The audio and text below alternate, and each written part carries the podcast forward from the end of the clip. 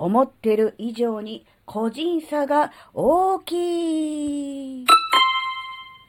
あずききなこがなんか喋るってよ。この番組は子供の頃から周りとの違いに違和感を持っていたあずきなが自分の生きづらさを解消するために日々考えていることをシェアする番組です。こんにちは、あずきなです。すいません、花粉症なのでちょっとね、鼻声でちょっとお聞きづらいかとは思いますが、すいません。もうしばらくの間だけね、えー、ちょっとね、辛抱してください。ああ、もうこの時期は、うん、そういうもんだなと思っていただけるとね、非常に助かります。で、今回は、思っている以上に人は個人差が大きいんじゃないかなって思った、そういうお話です。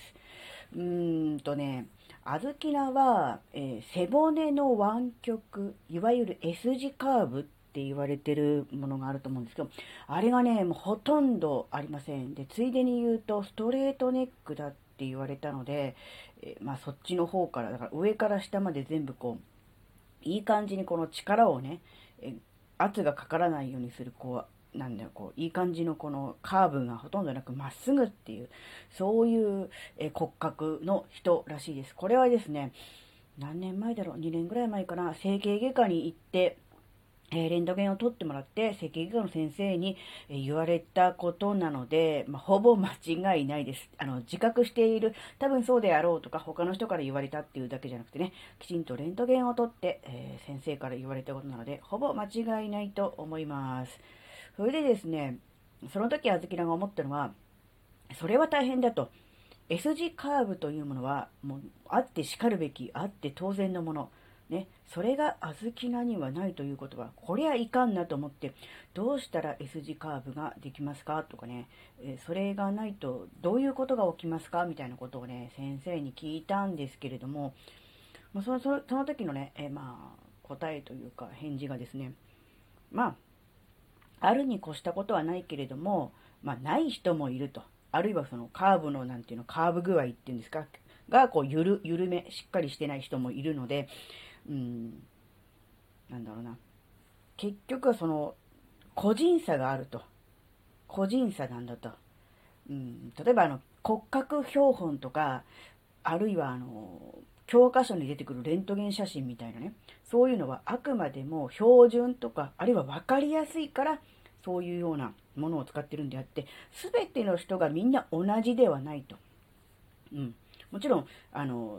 生活習慣とか、あるいは体の使い方、癖などによって変形していく、変わっていくっていうことはもちろんあるんでしょうけれども、もともとは全ての人が一律でみんな同じではないんだというような話を聞きまして、まあ、いろんな人のね、体を見ている整形外科の先生がそういうのであれば、そうなんだろうなと思って、まあ、あずきなはうん、そうでなければいけないとか、そうあるべきだみたいな、そういう固定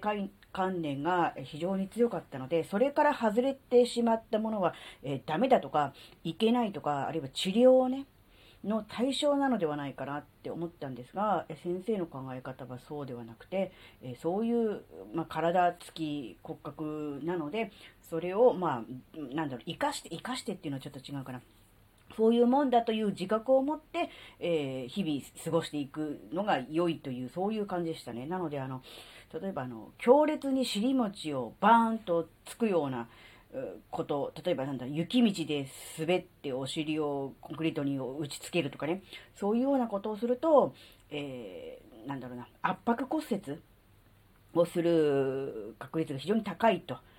うん、あの結局 S 字カーブでこうクッションになってるのものがほとんどないので、直にこう力というかこうね、圧が来るということなので、あの尻餅は気をつけろということは言われましたが、まあ、結局そういうことで対処するしかないわけですよね。例えば何か手術をするとかね、そういうことで、え、S 字を作るとかっていうのではないらしいんです。なので、あの、小豆菜がね、腰痛がひどいっていう話はね、参りましたと思うんですけど、それの原因の一つはもしかすると、その S 字カーブが、えー、ほぼないというかね、うん、曲線が緩いっていうのもね、あるのかなってちょっと思ったんですね。で、結局ね、人って思ってる以上に個人差が大きいっていうことをね、その時、あの、まあ、身をもって体験したというか、ああ、そうなんだなって思ったんですね。うん、標準とか平均っていうものをすごく過剰にね、必要以上に良いものと考え、その範囲から出てしまったものをダメであるとかね、あるいは治療とかね、え強制ね、あの、なんだろう、うん、姿勢矯正とかの矯正ね、矯正の対象と考えがちじゃないですか。うん、だけど、そうではなくて、うんまあ、極端に日常生活に、えー、支障が出るとか、何か問題があるってなれば別なんでしょうけども、そうではないけども、いわゆる標準よりは、ちょっと、うん、なんだろう、大きいとか、ちょっと、